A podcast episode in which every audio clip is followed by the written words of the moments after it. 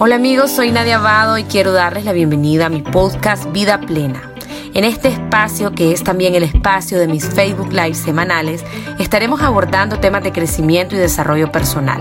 Sean todos bienvenidos a este encuentro de amor y de crecimiento. Amiga, bienvenida. Te presento oficialmente. Tania Hurtado es nicaragüense, mamá de tres niños, bueno, un adolescente y dos niñas. Em, ella es asesora en imagen, asesora a mujeres, la empodera de, adentro hacia afuera. Eh, recién inauguró una academia maravillosa, con cursos y con todo esto. Y em, pues tiene una historia personal muy que muchas personas le hemos tenido tal vez en diferentes expresiones, entonces yo quiero rescatar esa experiencia de ella porque siento que es muy importante Vamos a hablar hoy de la herida de abandono, enfocándonos en el testimonio de ella, pero podemos hacer algunas reflexiones para que eh, podamos comprender bien de qué se trata esto, para los que se sientan identificados y cómo se supera o se sobrelleva o se empieza a trabajar, porque nunca dejamos de trabajar nuestras heridas de infancia. Así que mi bella Tania, gracias por estar aquí, por abrir tu corazón. Sabemos que no son temas fáciles, amiga.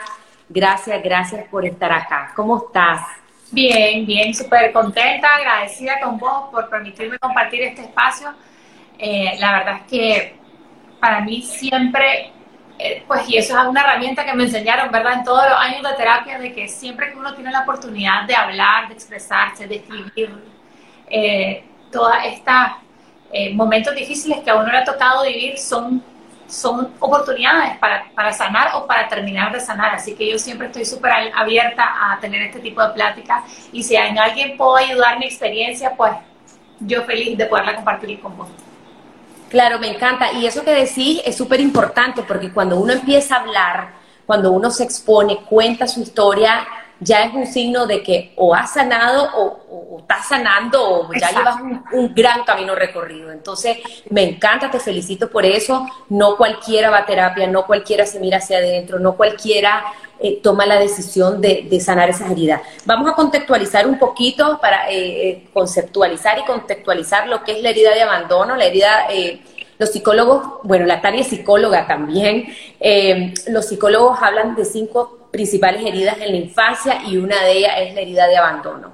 La herida de abandono ocurre cuando el papá o la mamá están ausentes, ya sea porque eh, han fallecido, como es en el caso de Tania, o porque se han tenido que ir del país y han dejado a sus hijos porque tienen que trabajar, o porque tienen un trabajo donde casi no ven a sus hijos, o por adopción, ¿verdad? Cuando abandonas a tu hijo y otra persona lo va a adoptar. Bueno, hay, hay, muchas formas, ¿verdad? También el padre o la madre pueden estar presentes, pero emocionalmente están distantes, están sumergidos en sus trabajos o en sus conflictos, en sus vainas. Entonces, esta herida, dicen que de las cinco principales heridas, dicen que esta es la más dolorosa y la que más deja secuela en un adulto, ¿verdad? Que esto se, se traduce en relaciones de codependencia. Bueno, tiene muchas expresiones. Vamos más bien a darte la palabra a vos, tenía que nos contés tu historia, que yo conozco ya un poco, qué es lo que has vivido, cómo, por qué eh, has tenido esta herida y cómo lo has superado. Contanos tu historia. Mira, yo a los cuatro años perdí a mi mamá. Nosotros somos tres hermanos. Mi mamá y papá ya estaban divorciados en ese momento. Eh, mi mamá ya estaba casada con otra persona. Y fíjate que el, divorcio como tal, yo estaba tan pequeña, no, no me acuerdo de haber sufrido como pues, lo, que, lo que generalmente un niño sufre, ¿verdad? Con, con la separación de sus padres, probablemente porque estaba muy pequeña. Y la persona, eh, mi padrastro, pues una persona muy cariñosa. Entonces yo tuve, te puedo decir, de los cuatro a los cinco años, una infancia normal, tranquila, pues a pesar de que mis papás estaban separados, no sé si mis hermanos, obviamente por estar, por ser mayores, tal vez lo vieron de una forma diferente, y mi mamá muere cuando yo tengo cinco años y, y estaba con, con, esta persona, ¿no? Entonces, muere mi mamá, nos vamos a vivir con mi papá, después eh, en un tiempo pasamos viviendo como tres años con mi papá, mis hermanos y yo, y con nuestra nana. Y mi papá, pobrecito, que yo pues lo, para mí yo tuve el mejor padre del mundo, no me imagino, imagínate un hombre viudo con tres hijos chiquitos, o sea, mi pobre papá era un desastre, pues, o sea, no lo veíamos, eh, él cayó en, las adicciones por el sentimiento de culpa, por, por mi mamá, eh, y me imagino pues de que haber sido como demasiada carga para él, y él pasaban días, semanas, y nosotros no veíamos a nuestro papá, porque la muchacha de la casa, que era pues nuestra nana, tenía miedo de pedir ayuda o de contar lo que estaba pasando por miedo a que pues nos, no, no, nos separaran del lado de mi papá. Entonces yo recuerdo muchas veces, eh, Nadia, que no sé, en cuestiones de días, ¿verdad? Tal vez yo estoy pensando que eran más días y tal vez eran menos, pero pasaban días en que la muchacha tenía que ir a fiar a la venta para, para pedir comida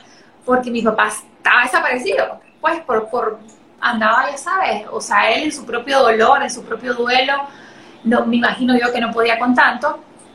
Y, pues nosotros tres en la casa con la muchacha.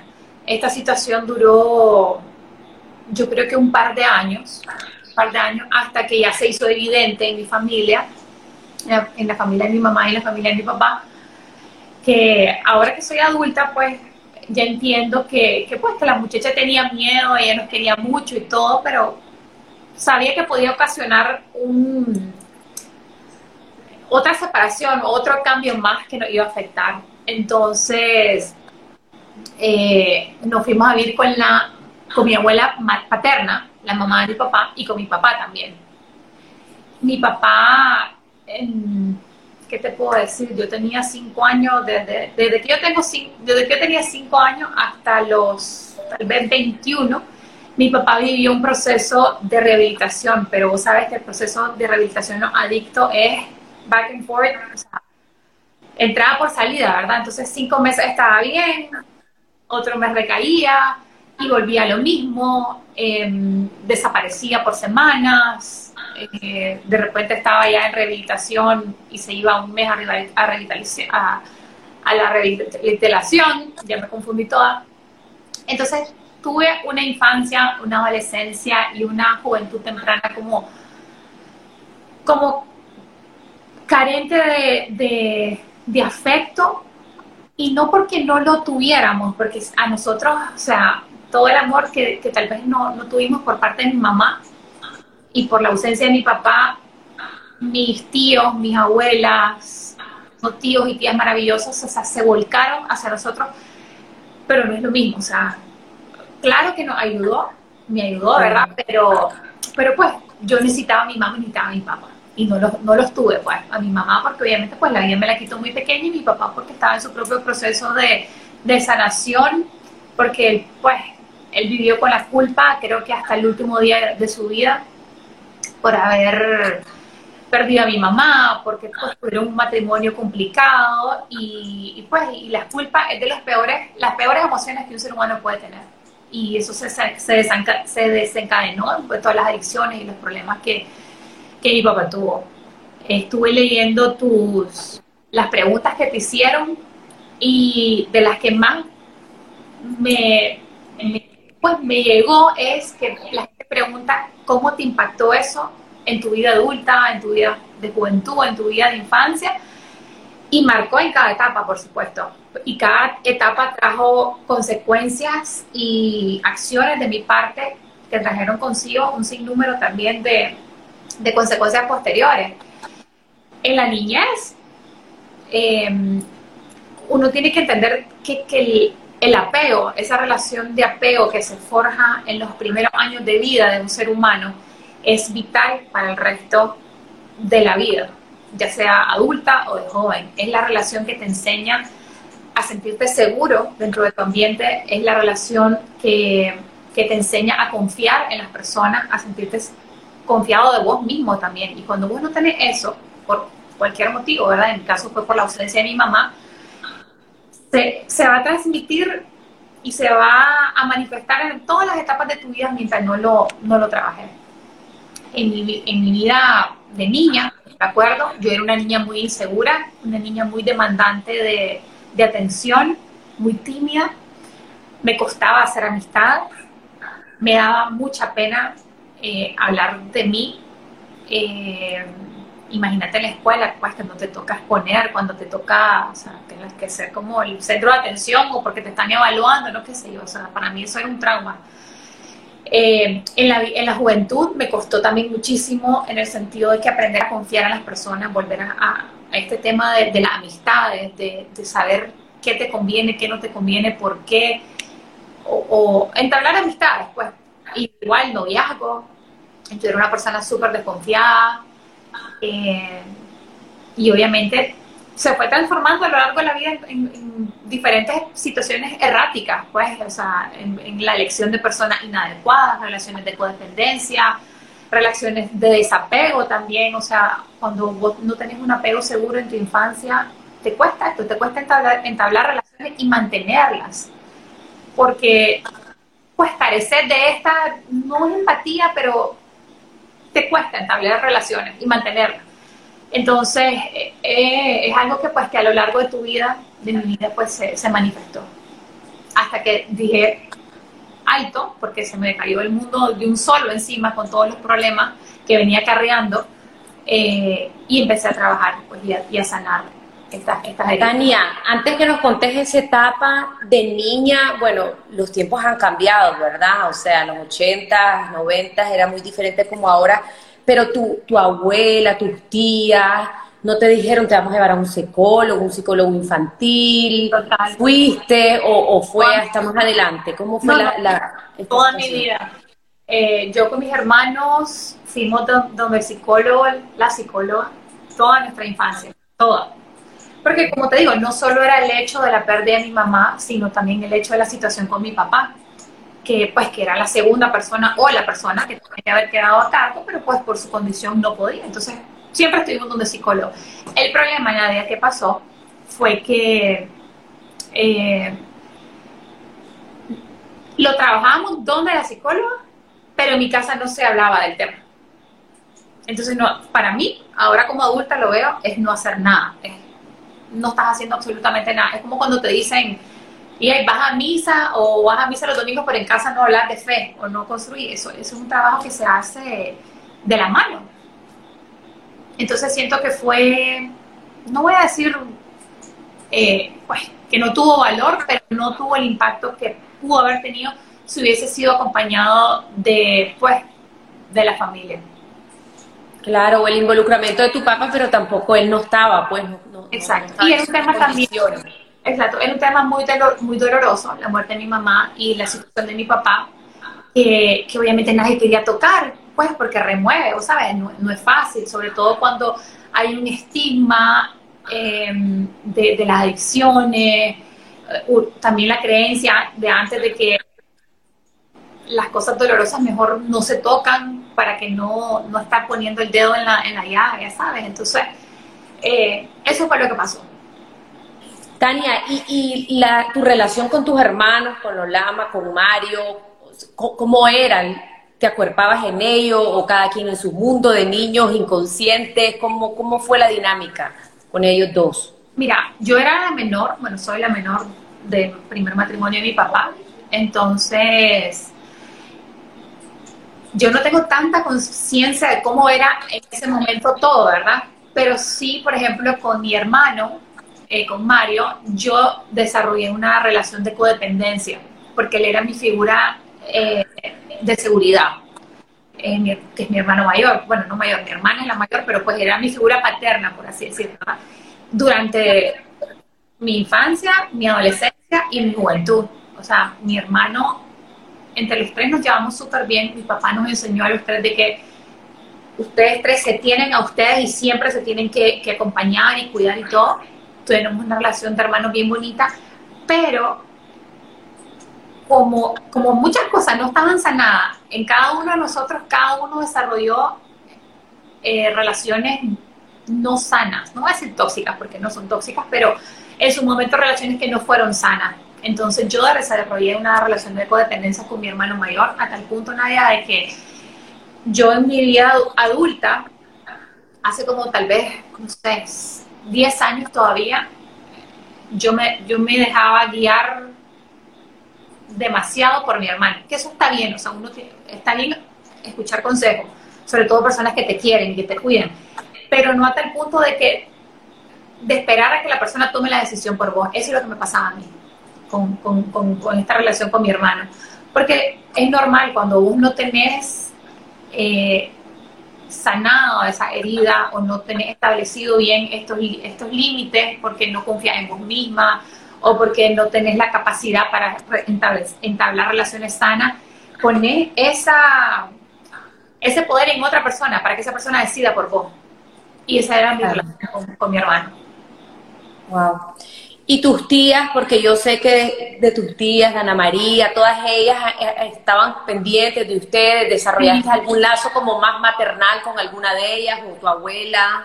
Sí, total, total, como te digo, o sea, a nosotros no nos hizo falta amor de parte de la familia, o sea, toda mi familia, por el lado materno, paterno, mis tías, mi tía Ana, mis abuelas, ambas maternas y paternas, mi tía Lucía por parte de mi mamá la Valeria, por parte de los Gustavo, o sea, se volcaron a nosotros, siempre estuvieron pendientes, guiándonos, acompañándonos eh, toda la vida. Pero ve, leí algo, un comentario que te puso alguien de ahí de que el, amor de una madre es irreemplazable. Y por mucho, o sea, que hicieron de todo y eso es algo que yo toda la vida voy a estar agradecida. O sea, ese, dolorcito, ese vacío, no, no lo llenas con, con nada, ni con nadie. y el del padre también, Tania el del padre. El padre representa la, confianza, la seguridad. Seguridad, total, total, total. Sí. Contanos qué pasó después entonces, Tania, porque yo sé que ahí después em, empieza tu proceso de conciencia ya más, más grandecita, contanos. Em, yo empiezo a padecer de depresión como a los 19 años. Eh, nosotros estuvimos en terapia con la muerte de mi mamá la niñez en la adolescencia no. Entonces yo como a los 19 años empiezo a experimentar crisis de depresión y entonces vuelvo a, terapia y ya empiezo como a hablar, a conectar un poquito más el tema otra vez de mi mamá, porque yo en un duelo no, no sanado por el tiempo que lo trabajamos en la infancia. Y ahí empecé a vivir el duelo de mi mamá a los 19 años. Y fue un proceso dolorosísimo, un proceso que ahí sí se tuvo que involucrar toda la familia porque tocó, no, no, no solo a mí, sino también a mi hermano, a mis tíos, porque como siempre se tuvo calladito, tapado, surgieron varias cosas eh, que nosotros desconocíamos relacionados a la vida de mi mamá, relacionados a la muerte de mi mamá. Entonces fue un proceso durísimo, dolorosísimo de sanar, de perdonar. Yo tenía un resentimiento hacia Dios, hacia la vida, hacia mi mamá, hacia mi familia, que yo no lo sabía. Pero cuando yo lo logré entender, empecé a ver para atrás, Nadia, y, y, yo dije, pucha, todas las cosas malas, porque imagínate, pues tenía 19 años, las cosas malas que, que había hecho eran vagancias, pues, de, de adolescente, que, que, gracias a Dios Dios me cuidó y nunca me pasó nada malo, pero todas las vagancias, todas las cosas malas que tal vez yo me pude haber evitado, que me pusieron en situaciones de riesgo, eh, fueron por esa necesidad de, buscar atención, de llamar la atención, de conseguir afecto, de conseguir llamar la atención de mi papá. Eh, imagínate que una vez en quinto año de colegio yo era buena alumna, solo por fregar, Nadia, dejé todas las clases, todas, solo por fregar, porque dije, mi papá en su vida iba a traer un diploma, como cuando te entregaban los boletines y lo firmaba. Sí.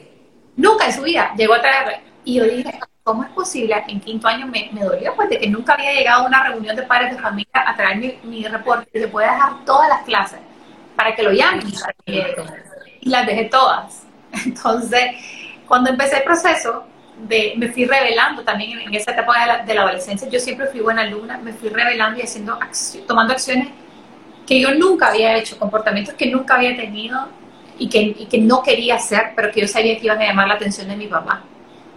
Un paréntesis, Tania, para la audiencia, herida de abandono se manifiesta así, necesidad de llamar la atención, necesidad de, afecto, codependencia, como lo has mencionado, para que las personas se puedan identificar, porque, por ejemplo, yo tengo esa herida, bueno, mi mamá murió hace apenas dos años y medio, pero mi mamá estuvo bastante ausente por la dinámica en cómo se vivía en aquellos tiempos, ¿verdad? Que, que salían a trabajar, viajaban y uno quedaba ya a la deriva, sálvese quien pueda Entonces yo creo la mayoría de los seres humanos de alguna manera traemos esa herida. Entonces identifiquemos con lo que Tania nos va compartiendo qué patrones tenemos para poder tener conciencia y empezar a trabajar.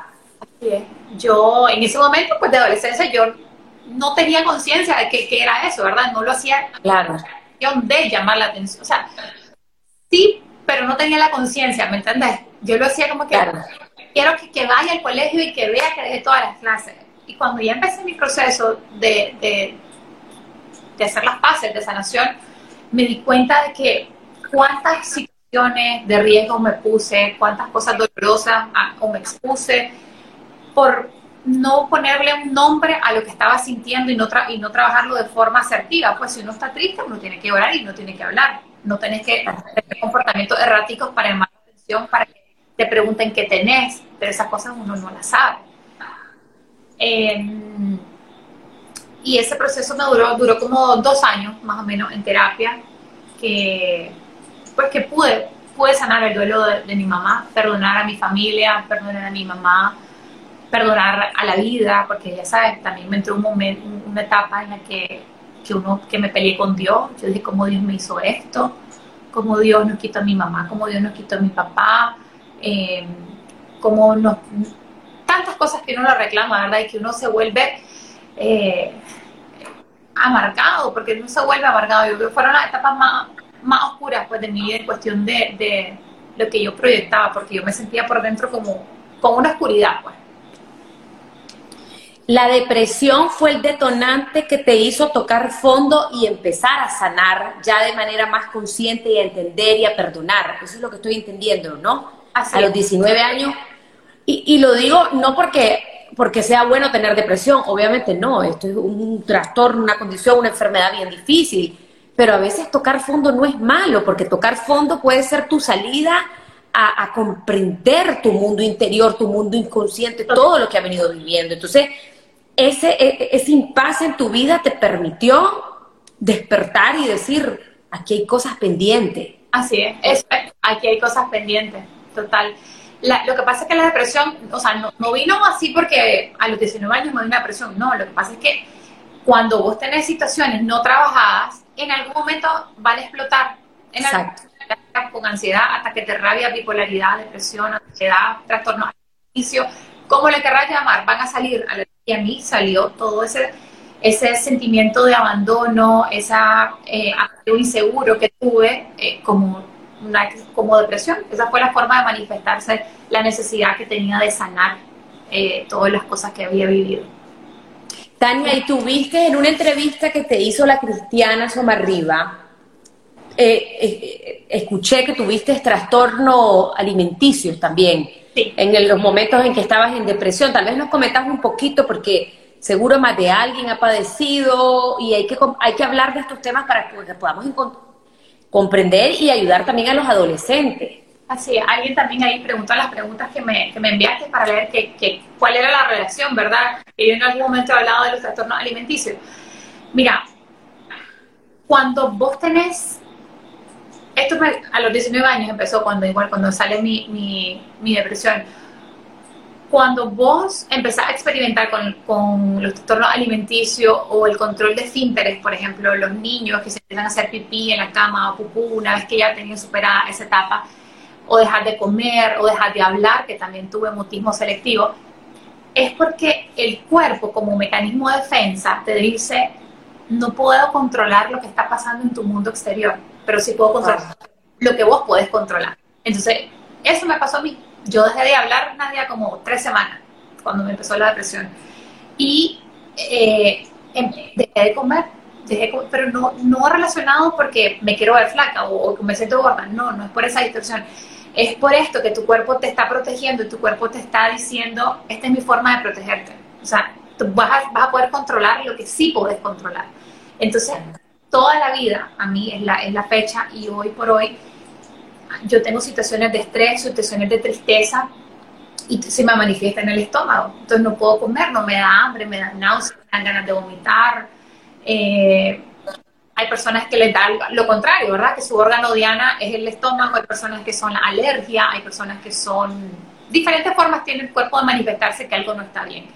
Entonces, es como volver a recalcar, en algún momento de tu vida, si vos estás cargando con algo que no hace nada, tu cuerpo te va a pasar la factura y te la va a pasar tanto externa como interna, o sea, con algún problema de, algún trastorno psicológico algún, y una enfermedad física, porque las emociones tienen que ver con, con las enfermedades. Totalmente, todas las emociones tienen una causa emocional y me encanta que digas eso, que en algún momento salen, porque la gente entierra las emociones. No, eso ya lo superé, eso no me afectó, yo no me acuerdo, el divorcio de mis padres no me acuerdo, que fue lo que a mí también me pasó. Estaba enterrado. ¿Y, y qué es lo que dice Freud? Las emociones nunca mueren, solo están enterradas vivas y algún día salen, buscan mecanismos de salir de peores formas. Así es. Entonces, tenemos que trabajar la educación emocional, entender qué tengo, cómo se llama, cómo lo trabajo, los padres, hablar, hablar de los hijos, evitar secretos de familia, poder, poder procesar todo esto, porque después tiene unas grandes secuelas en nuestra vida. Total, total, total. En mi vida adulta, igual, o sea, me costó, a lo que cuando yo empecé este proceso, o sea, los procesos, las sanaciones no son fáciles, ni son procesos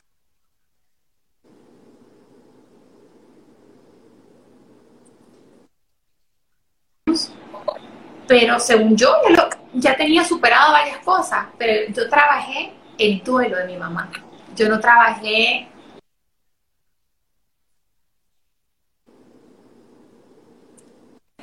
me pasó la factura también, porque yo tenía una relación de codependencia con mi papá. Eh, por, obviamente, ¿verdad? Es, bien común que los hijos de las personas tengan este tipo, desarrollen este tipo de relaciones de, de codependencia. Y me pasó la factura. Está cortando. Sí, que me estaba llamando mi hijo. Tania, como que se corta. ¿Ah? ¿Ya me escuchas bien? Como que se te corta. como que se corta un poquito, no sé qué pasó. Es tu señal. me, estaba, me estaba entrando una llamada. Ah, pues tal vez fue eso. No llamen a la Tania, no llamen a la Tania.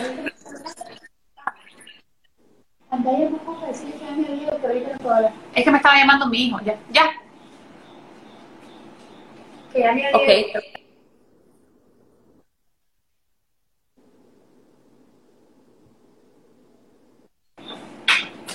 A ver. ¿Listo? Sí. Listo. Ok. Estamos hablando creo que ibas a contar de tu papá. Exacto, que no, yo no había trabajado la parte de la codependencia hacia mi papá y superé el duelo de mi mamá y tenía pendiente esa, la codependencia de mi papá y eso me trajo en la vida ya adulta problemas en mis relaciones de pareja, de mi noviazgo. Yo, mira Nadia, yo no podía comprometerme pues a, una relación estable con alguien porque me daba pánico, pues me daba como, yo no quería adquirir compromisos emocionales con nadie. Y eso otra... para que no te abandonaran, para que no te abandonen. Entonces, ya sabes. O, o lo que ocurre, Tania, discúlpame, es que o abandonas antes, la relación está bien, pero yo abandono antes de que me abandonen, ¿verdad? Es como todo un mecanismo consciente, totalmente o mejor no me junto con nadie porque no quiero que me abandonen. O sea, es que hay diferentes manifestaciones. Es increíble cómo actúa el inconsciente. Exacto. Entonces, eso que me traía, me traía pues que ella siempre era el violín de mis amigas, pues todas jalando y yo era la única que, que pues jalaba una semana y cuando ya veía yo que la cosa iba en serio, bye, chao. Eh, y, y, pues, y, eso también pues duele porque vos decís, ah, y, y que, tengo, porque, porque no puedo, porque tal vez yo, yo sí quería hacer, o sea, tener la relación que mis amigas tenían, ya sabes, de, de años con sus novios. Nunca pude tener eh, una relación así porque me daba pánico, pues no, no, no me gustaba. Y ya cuando la tuve, tenía a la persona buena, un chavalo bien bueno, que es el papá de mi hijo, eh, una, una, relación bonita, mi familia lo quería, la familia él me quería, eh, lo eché a perder, lo eché a perder porque no estaba bien yo, pues por esa inseguridad, entonces cortábamos, volvíamos, cada, tenía ese ciclo, ¿sabes? De que cortás, volvés, cortés, y es una relación desgastante. Y que luego me casé con él, nació mi hijo, y yo igual, seguía con esa, con, esa parte de, de, se te volvió a cortar. Y que tristemente, pues, lo, lo, Sí, es que mi hijo estaba intenso. Ya le mandé a decir que no me esté llamando. que tristemente pues me costó me costó mi matrimonio pues eh, esa esa codependencia no sanada con mi papá y en el momento me imagino que no lo entendía no no yo esto lo entendí mi papá murió Nadia y yo estaba casada cuando mi papá estaba muy enfermo y yo claro por la relación de codependencia con mi papá que duró cinco años su enfermedad de cáncer y yo estando casada, yo me volqué a mi papá. Es algo que no hubiese hecho las cosas diferentes de haber sanado esa parte, ¿me entendés? Porque cuando uno está casado, vos puedes amar, respetar y cuidar a tus papás, pero tu prioridad es tu familia. Y eso yo no lo entendía, ¿me entendés? Entonces yo abandoné a mi esposa, abandoné mi matrimonio porque puse las prioridades en un orden que no, no eran las correctas. Y me costó un matrimonio. Wow. ¿Tu padre se fue? ¿Hace cuánto? ¿Cómo fue su partida? Digamos un segundo abandono, pero esta vez, eh, bueno, un abandono que venía progresivo y después definitivo. Contaron un poquito de eso, Tania el último año de vida de mi papá, cada, cada mes era un milagro, porque mi papá iba a estar vivo tres meses desde que le detectaron el cáncer y duró cinco años. Entonces, gracias a Dios, tuvimos la oportunidad, mis hermanos y yo, de, de gozarlo, de platicar, de perdonarlo, de pedirnos perdón, de ir a, misa, de ir a... O sea, fue una cosa bella, pues lo que la enfermedad de mi papá obviamente pues lo extraño muchísimo, pero fue algo lindo. La muerte de mi papá fue algo lindo, yo no me arrepiento de haberlo cuidado hasta el último día, yo renuncié a mi trabajo. Que son cosas que yo digo, digo, qué locura, o sea, mira, yo, yo tenía un trabajo soñado y lo logré conseguir tuve que renunciar, no, no tuve que renunciar, sino que lo dejé, mi trabajo soñado, por, por, por cuidar a mi papá. Es algo que no me arrepiento de haberlo hecho, pero que tal vez no hubiera hecho con esta madurez que tengo hoy en día.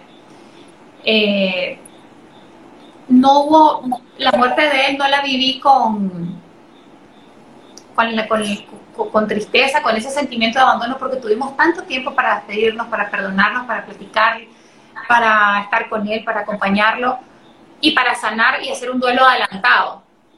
Entonces, no lo viví como abandono. En la infancia sí, pero ya en su, en su proceso de, de, pues, de muerte no, no lo viví como abandono. Ya, sí, sí, te vas preparando y, y el sentir que te despediste miles de veces y todo eso es súper sanador. Es algo, pues yo lo viví en un periodo mucho más corto. Mi mamá se fue en casi tres meses. Eh, y, y, a la hora de, que ellos ya no están, te queda la satisfacción de haberlos servido, de haberlos amado, de haberlos atendido, y eso hace que el dolor sea menos, sea definitivamente menor. Tania, ¿cómo te está yendo con tus hijos ahora en tu rol de madre, que sos una mujer consciente, que te has trabajado, además que estudiaste psicología, porque uno a veces le queda esto, no puedo repetir el patrón, yo ahora soy consciente. A mí me pasa con mis hijos, yo digo, no, o sea, tengo que estar acá, esta es mi misión, este es mi lugar, ¿verdad? Em, ¿cómo, vivís esto? Mira, yo quisiera decirte que todo este proceso de sanación, de terapias y todo como que me hizo otra persona y que soy perfecta, ¿verdad? Pero mentira, pues ningún ser humano eh, he cometido errores con mis hijos que me han costado años trabajarlos y superarlos y mejorar. Y todo, fíjate que te puedo decir que la mayoría de mis errores como mamá tienen que ver con este tema de que de, quiero hacer las cosas diferentes a lo que yo no tuve, quiero, quiero darles lo que yo no tuve. Y a veces uno ahí se, se, se enreda, porque por querer hacer un bien, terminas haciendo un mal. En el caso de, por ejemplo, yo me volví sumamente permisiva por querer agradar a mis hijos. Entonces, porque no quería que sufrieran, porque obviamente tenía también la parte de la culpa de la separación, del divorcio. Entonces, yo dije, yo no quiero que ellos sigan sufriendo y me volví demasiado permisiva y me costaba poner límites. Y es lo peor lo que le puedes hacer a un niño, no ponerle límites. Y pasé como dos años luchando con eso, de, ser demasiado permisiva o demasiado eh, sí, que no ambivalente en los castigos, porque no los quería ver llorar, porque yo me sentía culpable. Ese sentimiento de culpa, o sea, exacerbado por, por, por, pues sí, por mis, por, por mis carencias, pues ya sabes, por, por lo que yo no tuve, por querer dar, distorsionar eso de como yo no tuve una infancia feliz, quiero que ellos tengan una infancia feliz. Y la felicidad, pues, tiene que haber castigos, tienen que haber límites y eso no va a ser más feliz o menos feliz. Exacto. Así que me, la, la maternidad soy, y también, ¿sabes que El no tener un modelo, porque a pesar de que sí tengo obviamente pues mis tías, mis abuelas y todo esto, eh, eh, es difícil, es difícil ser una mamá y no, y no haber tenido ese ejemplo o, el recuerdo, porque yo no tengo un recuerdo de mi mamá, yo no tengo una sola memoria de mi mamá, siendo mamá, pues. No sé si lo bloqueé o que estaba muy chiquita, no sé. Entonces es, es bien difícil. Claro, claro. Pero ahí tenés tu instinto femenino, tu instinto materno, tu, tu todo. Exacto. Y los ojos, ya sabes, y ojo y amor por todos lados. Mi familia que mi abuela fue la que me hizo ver, mira, la estás paseando con estos chavales, me decía, porque no pones límites, porque son demasiado previsiva. Y siempre ha habido alguien que está ahí detrás, porque mira, reaccionar, reaccionar. Claro. Tania, una de las preguntas que te enviaron obviamente vos no te acordás mucho de tu mamá, pero sentiste la ausencia, o sea, la extrañabas, como tal vez no la recordabas, pero te recordabas a los 10 años, me hace falta mi mamá, quiero mamá. Sí, todos los años de mi vida. No la imagen de mi mamá, porque no me acuerdo, pero sí la figura materna. O sea, yo eh, todos los días me acuerdo los primeros años del colegio llorar, decir yo extraño a mi mamá, quiero a mi mamá los días de las madres eran una cosa espantosa en mi familia, en el colegio, o sea, horrible. Eh, y siempre me hizo falta la figura materna. No mi mamá como tal, porque como les digo, yo no la recuerdo, pero sí la, el hecho de tener una mamá pues en, tu casa, que te acompaña el doctor, con quien hablar, que te lleva la piñata, sí hizo toda la vida. A la fecha pues todavía la siento esa ausencia, pues cuando nació mi hijo, eh, los baby blues, ya sabes, que le dan a las mujeres recién paridas, todo tenía que ver con que no tengo mi mamá y era una cosa, una lloradera durísima. Entiendo, amiguita. La Tani y yo, el Día de las Madres, nosotras, eh, me pone las caritas y todo. Eh, cuando tu mamá, ese, ese, esa ausencia como que se hace más chiquita, ¿sabes? Porque ya tenés como otra alegría, pues ya sos vos la mamá. Entonces ya... Sí. Eh, Tania, eh, la herida de abandono también despierta un gran sentido de soledad, ¿verdad? Sentir que, que nada es suficiente, vos podés estar rodeada de un montón de personas, pero sentís una profunda soledad, una profunda tristeza, una profunda insuficiencia, podés tener muchos logros profesionales, personales, sociales, de todo, y sentir esa insuficiencia. ¿Has sentido soledad? ¿Cómo la has trabajado? Esa es una de las preguntas que llevo. Sí, total, en diferentes momentos. Te voy a decirte que cuando yo era adolescente, eh, ese sentimiento de soledad se manifestaba tratando de buscar relaciones, o sea, de, novio, pues, de novio o de círculos, amistades, y ese, ese sentimiento de siempre querer pertenecer a algo o, sentirte eh, ya sabes, mirada, aclamada, o, ser el centro de atención, si, quieres, ¿verdad? Este, pero que al final es, un gran vacío, pues que lo tiene, que no tiene la necesidad de pertenecer, de, que lo quieran y que y sentirte acogido. Entonces, sí, te, ya en la vida adulta, eso ya, no, pero adolescente sí me, me pegó bastante. Sí, una etapa súper maravillosa, pero súper difícil, ¿verdad? ese sentido de identidad y de ser parte de algo. Eh, vos que has vivido fuerte esta herida, Tania, como muchos, que también la hemos vivido, ¿cómo le ayudarías a tu pareja, si tuvieras una pareja que tiene esta herida, parece que esta persona tiene una, una pareja que tiene una fuerte herida de abandono, ¿cómo le ayudas? Llevándolo a, terapia. O sea, a veces, por mucho que uno quiera ayudar, eh, por mucho amor, por mucha paciencia, por muchas pláticas, hay cosas que no, son heridas tan profundas que no se pueden trabajar de forma superficial, o sea, tenés que ir a terapia, tenés que, que indagar, es un proceso largo, es un proceso que lleva tiempo, no es una platicada, no es una sentada con amigas, no es una sentada con que va a llorar y ya se te olvidó, no. Eh, el mejor consejo es convencerlo para que vaya a terapia. Y además que también en la relación de pareja, uno como pareja no puede asumir el rol de terapeuta, porque entonces, primero que no tiene las herramientas, no estás preparado, y segundo que va a, tercero que va a dejar tu relación de pareja, porque eh, no lo puedes abordar, o sea, no, no tenés las herramientas. Zapatero a su zapato. Así es. Excelente.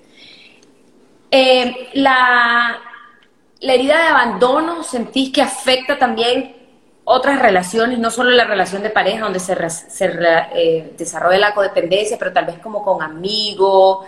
¿Has tenido vos alguna experiencia que querás compartir sobre eso o, orientar? Porque vos sos psicóloga también.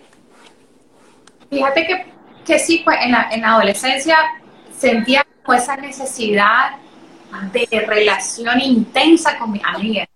O es normal, ¿verdad?, que en la adolescencia uno viva las relaciones de esa forma, ¿verdad?, intensa. Pero yo siento que yo tenía una fijación, por así decir, con mi grupo de amigas, porque ahí es donde yo me sentía segura y donde yo me sentía acorpada. Entonces, ¿qué pasaba? Que cuando ellas se ponían a jalar o, se relacionaban con su otro grupo de amigas, porque yo no tenía otro grupo de amigas, porque me costaba hacer amistad, yo me volvía posesiva. ¿sabes? Como que me, dolía, quería hablar a otra, me resentía. Entonces eh, se convertía, yo me convertí en una, en una amiga tóxica, porque si no es conmigo, no es con nadie, o, porque saliste con ella porque no me llamaste. Entonces, la parte de la amistad, eh, yo la viví con, con, bastante sufrimiento en la adolescencia, porque como pues eh, mi grupo era mi, mi centro de seguridad, que no lo debe ser, que debe ser tu familia, eh, pues puse en ellas demasiadas responsabilidades que no, no tenían por qué. Entonces, por ejemplo, me decepcionaba, lloraba, me sentía abandonada, me sentía, y tal vez no estaba pasando nada, todo era en mi película, en mi cabeza de que ya no me quieren, no me quieren hablar, porque eso es consecuencia de las inseguridades. Claro.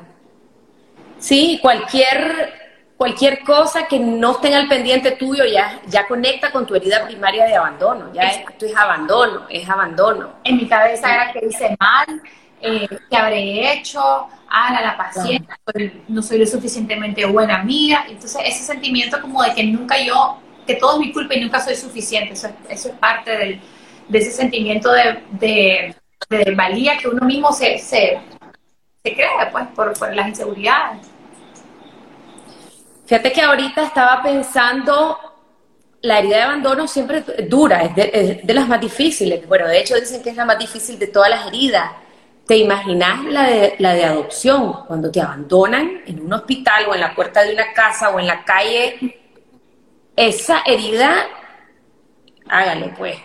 Y eh, quiero hacer un, comercial porque en, el en, en dos semanas voy a hacer un live una cosa maravillosa con una hija adoptiva y una madre adoptiva que han, que han tenido un proceso maravilloso porque la madre le dijo desde que la niña era pequeña, vos naciste en mi corazón, se le fue explicando a, su medida, a su manera, su adoptada, y ahora la hija ya es una mujer. Y, pues para mí ha sido admirable porque hay tantos casos de abandono, de adopción, entonces que no se manejan bien porque lo ocultamos toda la vida y la gente se da cuenta en las calles, bueno, pues un desastre.